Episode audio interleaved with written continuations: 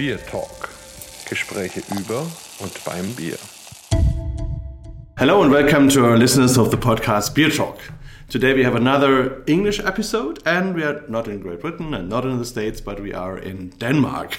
and a good friend of mine, Brian Lindberg, and uh, he has a huge beer store and a huge selection there, and he's also a member of the Ølentusiaster, which we will be talking about. So, Brian, it's wonderful that you are here. Maybe you introduce yourself a little bit to listeners. Hi, everybody. My name is uh, Brian Lindberg, and uh, I am the uh, bottle shop manager here at the Vika Meny bottle shop here in Køge, here in Denmark. Uh, we are at the moment one of the biggest uh, beer stores in Denmark. We have around uh, 900 to 1,000 different types of beer on our shelves. Uh, around half of them are actually Danish beers, local beers, uh, all beers from all around Denmark actually. But we're also very loyal to the traditional beer styles of the world. So we have huge sections with uh, both uh, English, German, especially Belgium uh, beer styles that we feel that people need to taste in order to continue their beer journey. So we like to think of ourselves as a a beer store where you can come in as a complete new beginner and get beer that you can start your beer journey with. But we also like to be a beer store where you can continue your beer journey. So obviously we have a lot of beers for the more geeky audience as well. So we we, we do have a, a large span of of, uh, of, of uh, in our selection but we like that, and we like to change our selection every once in a while. We do like to uh, have a sort of uh, we, we, like to be a part of the, the beer scene in Denmark, and we like to uh, talk to everybody. We like to hear every hear, from everybody who comes along with something something new. And uh, yeah, we uh, we embrace new beer styles, and we embrace uh, new breweries who want to try something different uh, for us, local breweries are are hugely important. Uh, we see ourselves, even though we're a big big supermarket and big beer store, we see us. We, we feel as if we have a responsibility to promote local beer. Uh, I think that local beer uh, should be something that everybody should uh, take seriously. Uh, if you don't have smaller local breweries, small microbreweries, small nanobreweries uh, in selections in, in beer stores or the tap rooms uh, all around, then I think the big beer businesses of the world will take over slowly, which I actually think we're seeing some example, examples of now. Um, and uh, I, I, think that the, the smaller independent breweries, uh, I, I think I think they I think they deserve a, a chance to be themselves uh, without any interruption from uh, from bigger breweries. Um, having said that, we obviously still have beers from a lot of the bigger breweries of the world, but uh, we we still try to promote the the, the smaller ones. Um, I think that, and for us as a bigger bigger store to be doing that, it just makes sense because most of the time we're able to get a hold of beers that are quite rare, and uh, and, and, maybe we can get a hold of uh, very limited productions. Um, so it has our it's an advantage for us to have something special in our store, but it's also very very good advantage for a smaller brewery to be able to say, well, we we've got a we've got a beer in that store. So hopefully that will change change the minds of other beer stores to think, well, maybe we we should have that brewery as well because they're at the biggest store downtown. Maybe we should do that as well. Yeah. Yeah, it's really and and as I said, it's maybe the most impressive selection I've I've ever seen, and I, I really got around a lot. So that that's great, and it's also look not only a, a, single beer store it's located in a supermarket yeah. so that's also a, a, great thing so that you have some some vegetables and fruits and, and all the other stuff you have in a supermarket and then you have this this really huge beer selection so and maybe also for the listeners we are in the city of Køge yeah. that is about maybe half an hour drive south of Copenhagen Um, but it, it's a it's a traditional beer city, so we will talk about that a little bit later. And it's also interesting that there is a lot of interesting beer cities, a lot of beer tradition in Denmark, and also a lot of beer people all around Denmark. And that's maybe also the reason why this shop is, is working so well. But maybe we first look at you and your your personal situation. So, how did you come into beer? When, did you love beer when you were young? Yeah, I, I, I, I, can, I mean, I'm, I'm 40 years old, and I think I started drinking beer when I was about 15. Uh, but I was the I was the geeky guy who, when everybody was drinking traditional consumer lagers, I was drinking uh, more of the the more interesting stuff that was around back then. But in the 90s, the beer scene in Denmark was a desert. Uh, you weren't able to, to get a hold of beers anywhere, anywhere. Uh, you had the you had the normal stuff. You had the had the more traditional stuff, and the normal supermarket in Denmark back then would have around ten different beers, and it would be beers like uh, that would be uh, it would be Chimay, Grand Reserve, or uh, uh, you would have Budweiser and Corona, which was actually back then considered like a sort of like a craft beer. imagine that. But I was I was really interested in beer, and I liked uh, I even liked to taste uh, different beer styles from from uh, from uh, every every time I, could go to for instance, for instance uh, Sweden. Uh, they have Sweden still have this system they call Systembolaget, which has a monopoly on selling beer, and they, that means they have like everything. So quite early, I was uh, I was I was finding out that coming to coming to Sweden was a great place to buy beer. And then there was a few places here in in, uh, in, in my own city where you were able to get a hold of different beers, especially Belgian ones. And uh, I think when I was about 16 or 17, actually I was maybe we were a bit below the, the legal drinking age of in Denmark back then, but but uh, me and some of my, my friends were at a at the a bar called the beer bar called the Hugo's here in the city, and we were drinking uh, a traditional Danish strong lager called the Gold Tuborg. Uh, and we've had like eight or ten of those, and then the bartender says to me, well, I'm, I'm, I'm, I'm pretty fed up with serving you guys uh, Gold Tuborg. How about how about this Belgium selection? Look at the look at look at all these beers we had. They had like 40 beers or something like that, and most of them were Belgian and British.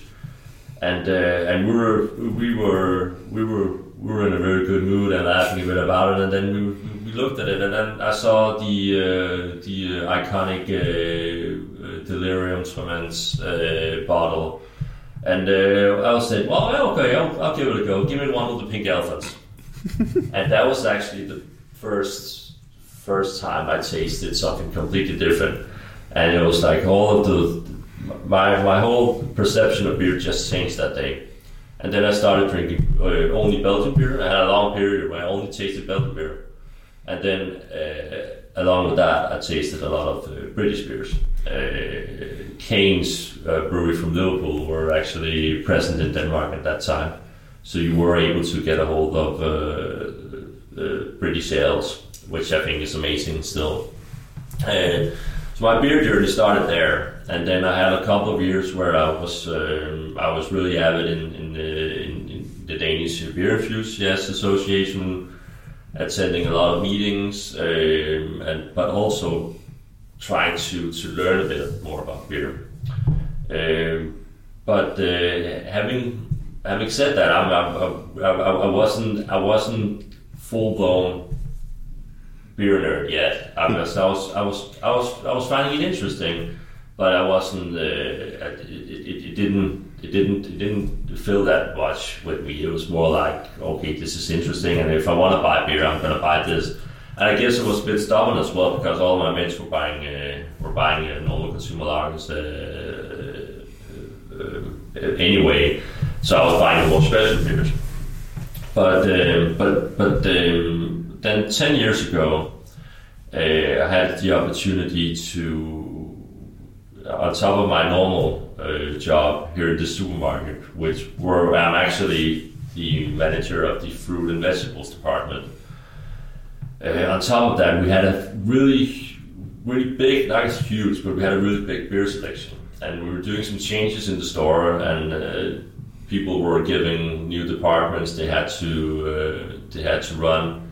And uh, my boss knew knew I was beer geek, and he asked me, "Well, Ryan, wouldn't it be better if you took care of all this imported beer and special beer from Denmark and all that?" And I said, "Well, yeah, I'll do it, but I'll, I'll do it my way." And and so, but yeah, you knock yourself out. I don't think he really. I think he thought, well, this this this this this will just be something that whenever Brian has a couple of uh, hours left, he'll he'll go and stock some beer on the shelf and something like that. But but I I I, I thought about how could you change the beer uh, the beer store we had to be more widespread in terms of which beers do you have on the shelves and and uh, which beers do you want to show people. Um, so that's actually where this all started, and uh, yeah, time flies, and it's, it's been ten years, and and uh, throughout that period, I've I've been uh, we've we've won a lot of awards. People um, for supermarket for us like us to receive awards is quite special. People don't come along and give you awards for selling uh, microwave pizzas or something like that. You, they they they, they when, they give you awards, you actually you listen to these people and you also listen to which direction they want you to go in in the future. And, that's we've always had a huge respect for the Danish beer bloggers and the Danish beer enthusiasts. And uh, whenever they come around and uh, and have advice for us, we listen. And uh, and on top of that, we have our own opinion as well. I think that balance is, has worked out uh, quite good for us. So now we're, at, I think, at 10 years later, looking back, I mean, we've got a lot of awards, we've got a huge selection, uh, and I, I can feel that myself personally, I've, I've, evolved a lot as well in terms of uh, knowledge. I've taken the Danish uh, beer sommelier uh, education uh, recently. Uh, maybe also about time I did because um, I think I've, I've, I've, I've, learned a lot of this knowledge with beer from learning, uh, reading books myself and tasting beer myself and, and all sorts of beer journeys uh, throughout the world. So it made sense to, to finally get that education, and, and now I have it, and, and that is great. Um, so so yeah, and I think the, the, the future is looking bright in Denmark in terms of, of, of, uh, of craft beer. The consumers in Denmark have become much more quality oriented in, in, the last couple of years. You're able to um, you're able to see a certain connection with the fact that social media has taken over to the point where people have a really easy access to information about beer and they're able to follow different breweries on social media and it's all becoming very fast so if a brewery launches a new beer I, two two weeks, two hours later, you might have the first customer say, "Well, how about that beer?" So it's not like the old days. It's all very. It's, it's a very fast-paced uh, game nowadays, and it just makes it a, a, a, bit more challenging, but also very very fun to be part of that scene. So, so I think for me, uh, I think the, the, I think the, the craft beer scene in, in Denmark is going to continue to evolve and I think that uh, quality-wise, the Danes have, are becoming much uh, better at determining is this beer I'm bringing is is, is this it, uh, is, is, is it a good beer or is it uh, just a normal beer or something like that. The, the range of beer in Denmark right now is obviously huge, and uh, I think we have about 200 or 300 uh, different small microbreweries along with the bigger ones. And I think that uh, that just makes for a very good, uh, healthy beer business where uh, people can come along with whatever ideas they have about brewing and uh, and um, and, and present that to the customers, and that's plenty of stores who are, are willing to, to sell better beer. Uh, so I think um, I think I think I don't I, I, I, might be wrong, but I, I think that in Denmark it's been like this for a couple of years, where you have this you have this pronunciation of craft beer we don't actually call it craft beer that much. We call it uh, special beer uh, or foreign beer. Uh, and then the last couple of years, the term craft beer has become something that Danes use. And um, I think that in, a, in, in eight or ten years, I think you'll you'll blend together, and then I don't think people will be calling it that anymore. And I, I think you'll get to the point where people will come into a beer store and say, "Where, well, where's your uh, where's, where's your German pilsners, or where's your uh, bocks, or where's your British strong ales?" And I think that will be terms that people use, uh, and I think that's great because in terms of beer styles, then it would be much easier for people to determine what I'm actually, what am I, what am I actually drinking. Yeah, yeah. So we, we were meeting here for doing actually a beer tasting for for a nice project of the Öl Enthusiasts. And um, so, so um, you, you mentioned that at the beginning, when you came into the beer, it was more the Belgian beers or maybe British beers or other foreign beers. And now we have two, three hundred breweries here in Denmark.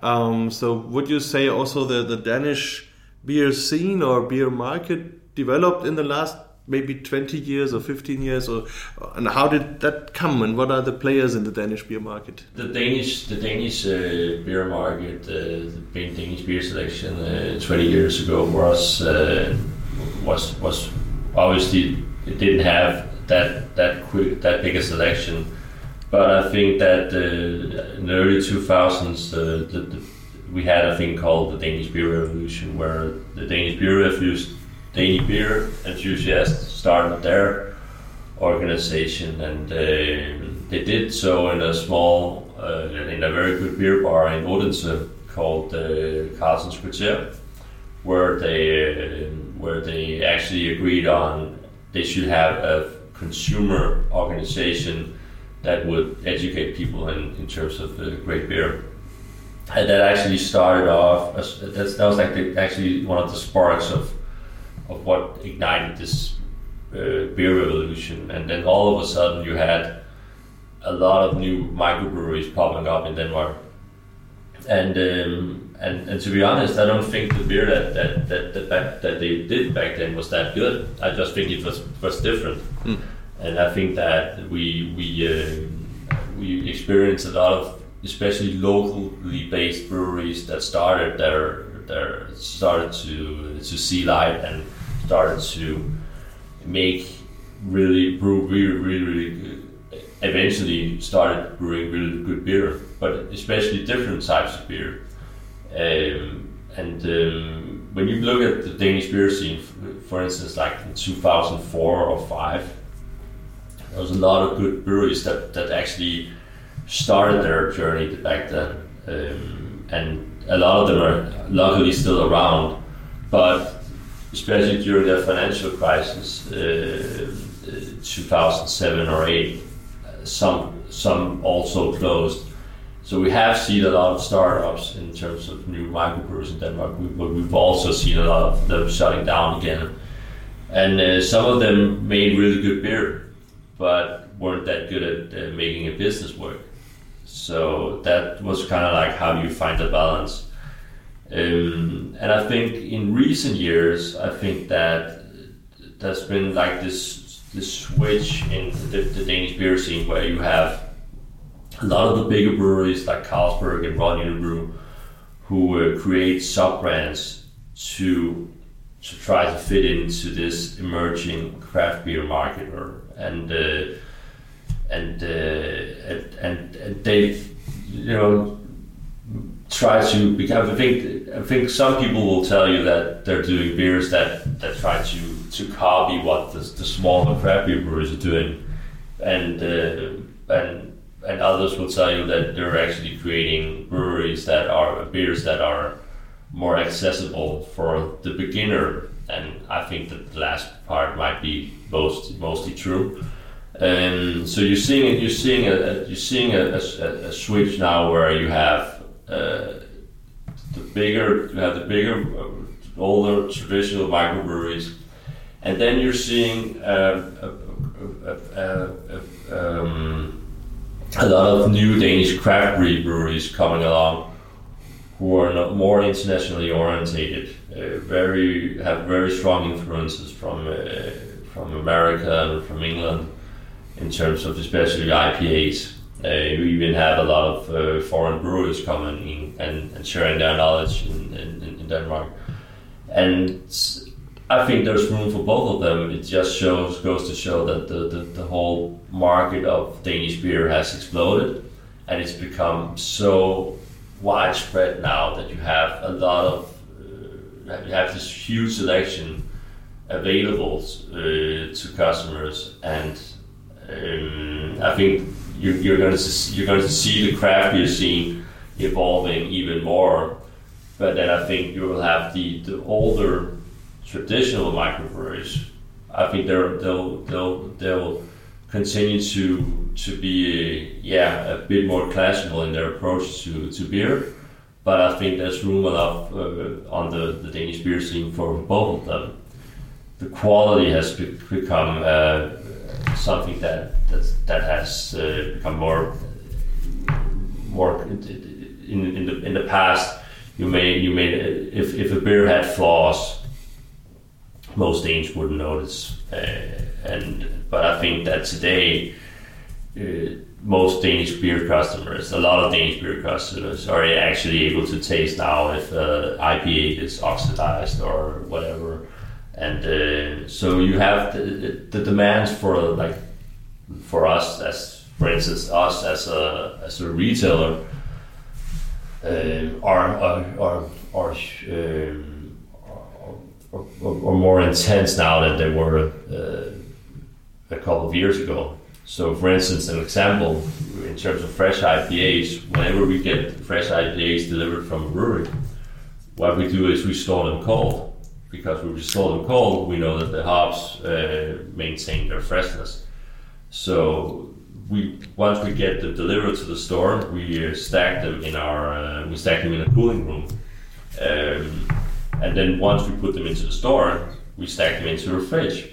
So we have like this this cold chain that, that we don't want to break because then we're able to, to deliver the best quality for the customers if if if if I if I said that to someone ten years ago that we would have that today, they would say you're out of your mind. And and uh, and a good example of that is like the one of the first fresh IPAs we had in the store was uh, the Lervig uh, Tasty Juice, which was maybe I think one of the first imported New England IPAs we saw on the Danish market. And the price back then was uh, around 50 Danish kroner, which was a lot people were like, "Wow, are you gonna charge 50 Danish kroner for a canned beer? Are you absolutely crazy? That's not, that's impossible. It won't work." But we we sold out quite quickly, and that was like the beginning of what when we started to sell, and a lot of Danish stores started to sell craft IPAs. And just a short question: If you say 50 Danish kroner, yeah. what was the normal beer? normal beer back then would be like you had a, a half a liter selling at around 30. Mm. Uh, so, so, so, so, so, and then also back then cans were, and for some people it still is, cans is a bit of an issue because wow, you can't sell beer on cans because it, it doesn't look as pretty as a bottle. Uh, but we've seen the emergence of, of cans in Denmark, and, uh, and as soon as all the bigger breweries are doing it, uh, we know all the small breweries will, will follow. But on the craft beer scene, it's been the completely opposite. It's actually been the, the, the smaller craft beer breweries that started off with cans. We have breweries in our selection who started off doing only cans, and don't they don't have room, but they don't have, even have the they don't have have they don't have any ability to, to to to to tap their beer on uh, bottles anymore because they've just chosen cans and that that's the way they want to go. So I think in terms of quality, we've seen a, a sort of a, a, revolution as well in, in, the last couple of years, and it's becoming more and more intense. And I think that uh, you, as a retailer, you really have to think about what types of beer what you're you're bringing to the to the store and how many do you buy at the time.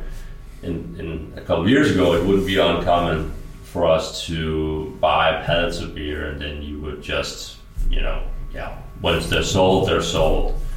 Uh, we don't do that anymore. we, we take great care in making sure that we, we bring in beer that is uh, as fresh as possible. We're looking at tap dates. We didn't used to do that. We, we're doing that now. So if, if a beer is already uh, one, one, one month and a half old when it reaches the store, then we actually we, we, we can sometimes just send it back to the supplier saying, well, it's not fresh enough. It's, it's an IPA. so because we know we're going to get get the question from the customer anyway. So freshness has become an issue, and I think that's a good thing because it just shows that the customers are, are becoming more and more enlightened in, in terms of uh, how beers should actually taste, and also how you should uh, keep beer. Um, and I think I, think in, in, in, the Meny chain where uh, which which our supermarket is a part of, we we've had a great focus on that, and the Meny chain have taken upon themselves to to to spearhead uh, the, the, the, this this part of the Danish beer revolution in the in the Danish supermarket sector. And uh, so you're gonna see a supermarket in Denmark, supermarket chain Denmark, who are gonna have fridges, especially for craft craft IPAs and pilsners. Uh, that wasn't something that you would see in the cards like five years ago. But we're doing it now. It's reality, and, and, and you're gonna we're gonna we're gonna push forward, and we're gonna we're gonna try to continue this part of the journey where we are actually showing the, the, Danish beer consumers how we think that you should uh, keep beer in the supermarket. So it's not for us. It's not uh, only a, just a beer. It's just as important for us that we have a, a, that we keep the beer just the same as we keep you know cheese and meat and uh, milk fresh, cold. Uh, so it, beer is elevated to the same status of those of, the, of those items. So, so it's also a, a change of a mindset, yeah. you could say. And um, maybe one question when we are looking uh, to Denmark for beer, we have a, a, name which is quite a lot connected, Mikkel Bjergsø, uh, so from Mikkeller. Yeah. Um, yeah uh, do you also inside Denmark? Do you also think he he was one who really had a huge impact on the scene, and and how do you recognize his development? I, I think uh, Mikkel Bjergsø has, has been uh, one of the guys who spearheaded this uh, revolution. But I also think he uh, really early on changed the revolution a bit. Um, I think he, um, I, I, I don't, in, in my opinion, I think that uh, Mikkel changed the revolution of beer uh, in his own direction and uh, kind of uh, made his own approach to it. So you even even though you still had the traditional Danish microbreweries and the beer enthusiasts doing, for instance, their their beer festival, Mikkel changed it a bit and did his own version of that, where he invited a lot of uh, foreign microbreweries at a higher level.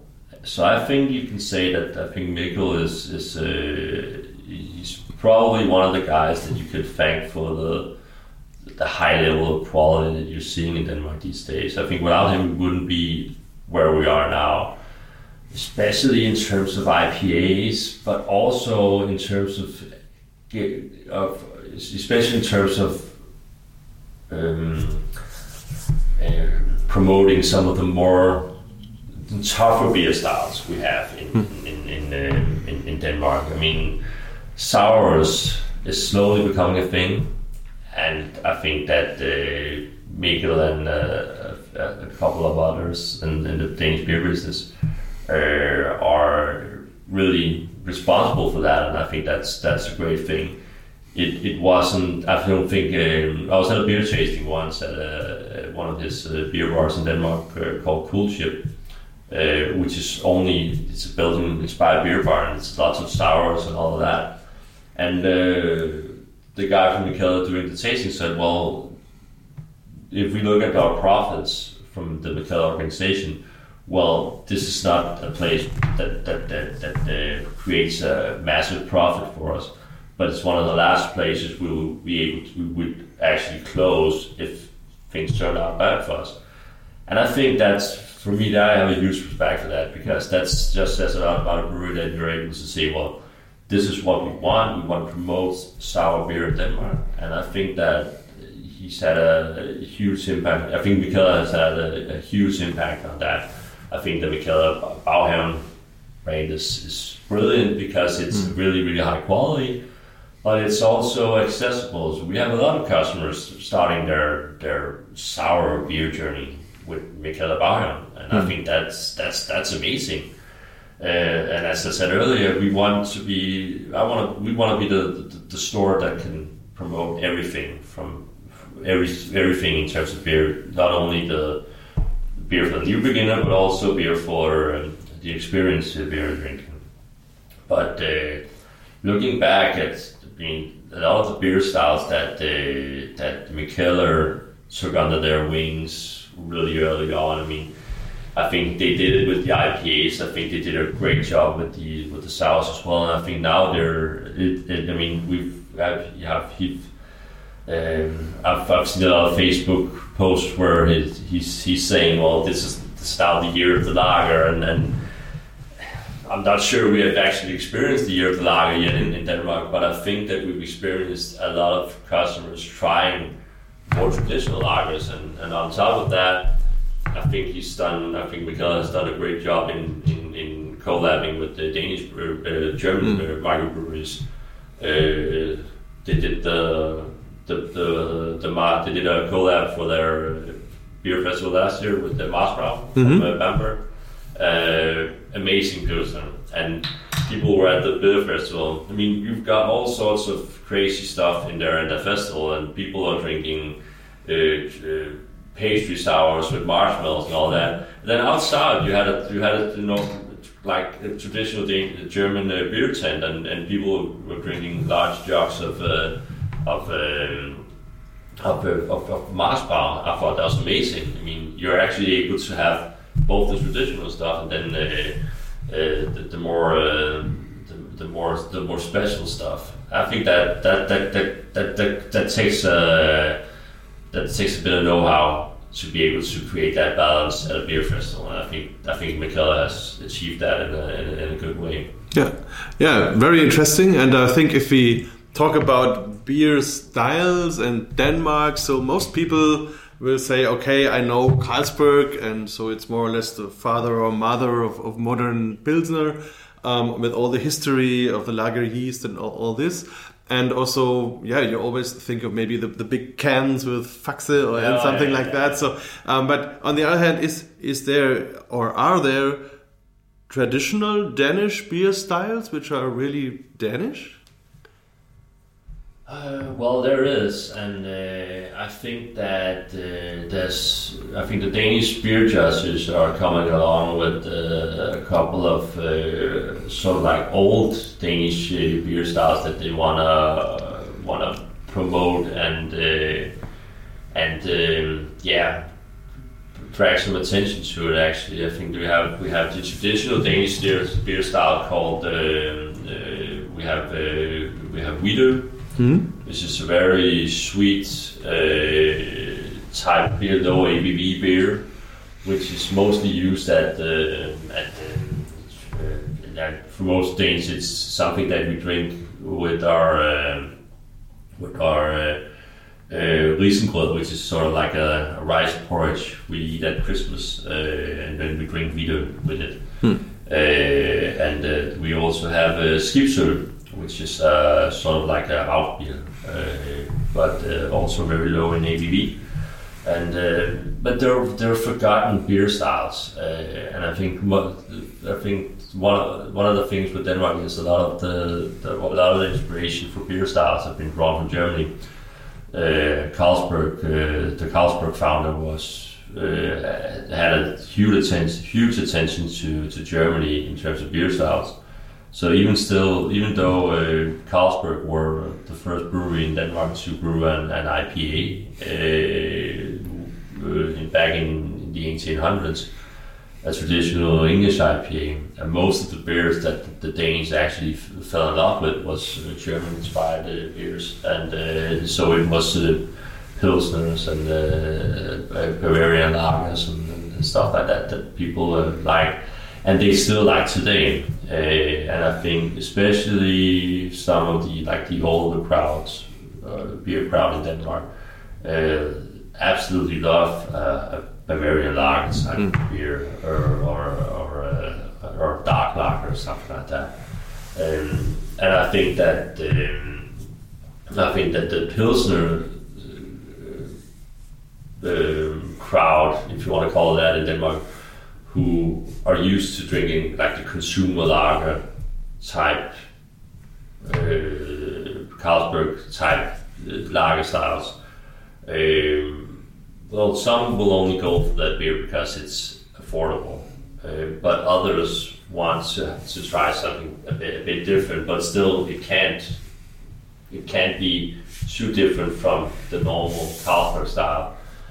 So I think even though we have a lot of beer styles that are in Denmark are, that are, have been produced and brewed for, for years, then I don't think uh, I think a lot of the, the, the, traditional Danish drinkers, the beer drinkers that only drink, for instance, consumer lagers, I'm not sure that they actually have any no interest in knowing what what type of beer style is this actually. Mm. Uh, it's, it's, it all blends together, and I think that the Danish beer judges are doing a really good job of uh, promoting the traditional beer styles.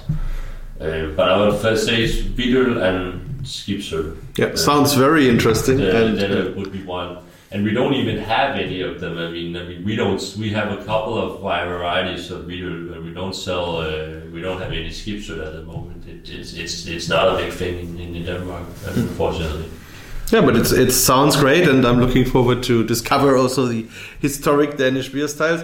Maybe we allow getting to the end of our episode, but maybe one more question. If people want to come to Denmark and want to experience the Danish beer scene, maybe beer festivals would be a good idea to go. Mm. So maybe you could recommend one or two festivals where people could go to and experience the, the beer variety. There's a lot of uh, yeah. I mean, I mean, I think you come to Denmark. I mean, obviously, if you uh, if you end, if you if you start your journey in Copenhagen, the Copenhagen beer scene has has uh, evolved immensely uh, throughout the years. Uh, there's a lot of really good stuff to, to try in, in Denmark. Uh, not only beer festivals, but also, I mean, there's a lot of great breweries, especially in Copenhagen, around Copenhagen uh, a lot of great beer bars. I mean, I think there's a lot of you could go. I think if you if you visit the different uh, Danish beer bloggers and, and bloggers and look at their advice, then you, you could get a, a, a, a, an overlook of what what is nice to see. I mean, I would recommend a couple of bars in, in, in Copenhagen, which I think you should visit when you go here. I think there's a bar there's a uh, bar called uh, Fermentoren uh, the fermenter, uh, which is uh, located in the, the, the, the district of uh, Vesterbro. Uh, that's my favorite uh, beer bar. they always have a, a brilliant selection, I, and I can never decide when I get there what I want to drink, and that's for me that's a good that's a good that's a that's a good sign of a good beer bar. Uh, and on top of that, I think that we they have a they, they have bartenders who know what they're selling. So I would say that would be one. Then there have a you have a, a beer bar called beer bar called uh, Skål, which is Danish for cheers or roast. roast. Yeah, and um, and uh, it's situated uh, right next. It's, it's more or less in the, in the center of uh, Copenhagen, um, near one of the bigger squares in, in, in Copenhagen. And the guy there uh, who runs the, the, bar is a guy called uh, Jens Sundstrup. Uh, um, and uh, yeah, he's. I think he's one of the things in I know that has like the most beer knowledge. I think he's he's he's uh, he's in a I think he's tasted around uh, like forty seven thousand beers on RateBeer or something like that. It's, it's, just crazy, and he really knows his beer, and uh, and you can tell when you visit the, the place that the, the beer selection there is just immense. So that would be like two of them, and then on top of that, Keller has a lot of great bars. Mm. So as I said, if you're into sour beers, then there's Koelschip. If you're into uh, trying out uh, all sorts of uh, beers. You visit uh, WarPigs in, in the in the, the meatpacking district in uh, in, in, in. Uh, that should give you a really good uh, uh, insight into like how the Danish beer scene is. Yeah, and then and then you have a, a beer festival in Copenhagen. Yeah, you have you have a couple actually. I mean, you have the you have the, the beer enthusiasts do their own festival. Uh, I don't remember the date this year, but it's in May, I think, uh, which is uh, in uh, actually also in uh, near Vesterbro, and it's uh, it's a huge festival for the Danish size. I think it's ten or twelve thousand uh, visitors every year, and it's two days, and it's uh, in a place called Lokomotivværkstedet, and it. Uh, it gives you really good insight to the Danish beer scene because everybody's there. So it's very, very widespread, and there's a lot of smaller breweries there. The festival have had a huge uh, uh, focus on uh, smaller breweries. So you're actually able to taste beer there that's actually just hand brewed. You're not you're not able to get it commercially. I think that's quite funny. Uh, and some of them are actually quite good. So you're like, wow, I'm tasting that, but I won't be able to buy it. It's just just uh, just uh, just uh, just too bad. Uh, then there's the Mikkeller Festival in the MBCC, uh, which is also actually in, situated in the, the, the district at a place called Øksnehallen, where you see a lot of these invited foreign breweries, and it's just for me. I think that's that's that's the that's that's an amazing festival. I always get uh, a huge um, uh, uh, it's mind blowing because of the selection, and you, you meet a lot of breweries that are uh, making uh, amazing beer, and you meet maybe also famous breweries, uh, famous uh, head brewers that visit to visit Denmark as well. Uh, so I think that that makes sense. And then also I have to promote our. Uh, obviously, we have a local beer festival here in in Køge, where I where I live and, and work, and uh, we have the Køge Øldag, which is a obviously the, the biggest outdoor beer festival in Denmark, uh, and the second largest, one of the I think, yeah, third largest beer festival. Uh, it must be behind the two others. Uh, but it's really really cozy, and, and it's it's situated in the, in, in one of the uh, the uh, the back alleys of uh, the medieval town of uh, Køge, and you'll be able to meet 14 or 15 of the best uh, microbrewers in Denmark, and uh, we have a we have a uh, we have a place there as well for the store where we promote our beers, and it's just a really really uh, nice, pleasant uh, beer festival, uh, and um, and um, you're able to to walk around the city afterwards and maybe visit some of the, the really good beer bars we have here in the city as well. Yeah, sounds sounds very interesting. So I will, of course, visit these festivals already on the list. And maybe very last question: If you could only get two beers out of your shop for a good party, which which two beers you would take? That's a hard question. I think that well, one of them, I, I think I feel pretty sure that I would choose the. Uh, I have a, a, a huge as, huge admiration for the microbrewery Penyllan, which is which is uh, situated on uh, Bornholm, and uh, is uh, Je- Jessica Anderson. Uh, I think uh, she's really skilled and uh, really really talented and. Um, Jessica only makes perfect beers, uh, and uh, I think her her her um, her she, does she does a cuvee of uh, sours and all it's called Handicap. Uh, I think it's the best beer I've ever, ever had. Uh, I had it out. She was actually at MBCC. She had it on tap there. I had it there again. Uh, I think amazing beer, amazing beer. So that that would that would be one. Uh, and then for number two, I mean, I I have I am uh, I'm, a, I'm an avid IPA drinker, and uh, I like uh, I like I mean that, that's that's one of the beer styles that I drink every week, um, and uh, I think I, would, I go for a fresh IPA from uh, Alefarm, uh, which is also sort of like a local brewery for us. So I think that would be yeah that would be that would be two. That not that's not much for a party, but but it's a good start. It's a good so, start. Yeah, yeah, yeah. So, so thank you very much. That was really interesting, and I think now, now I go to the shop and buy these two beers and, yeah. and will enjoy them. And yeah, hope to see you again soon. And and yeah, thanks for participating in our podcast. Yeah, thanks for listening. BierTalk, der Podcast rund ums Bier.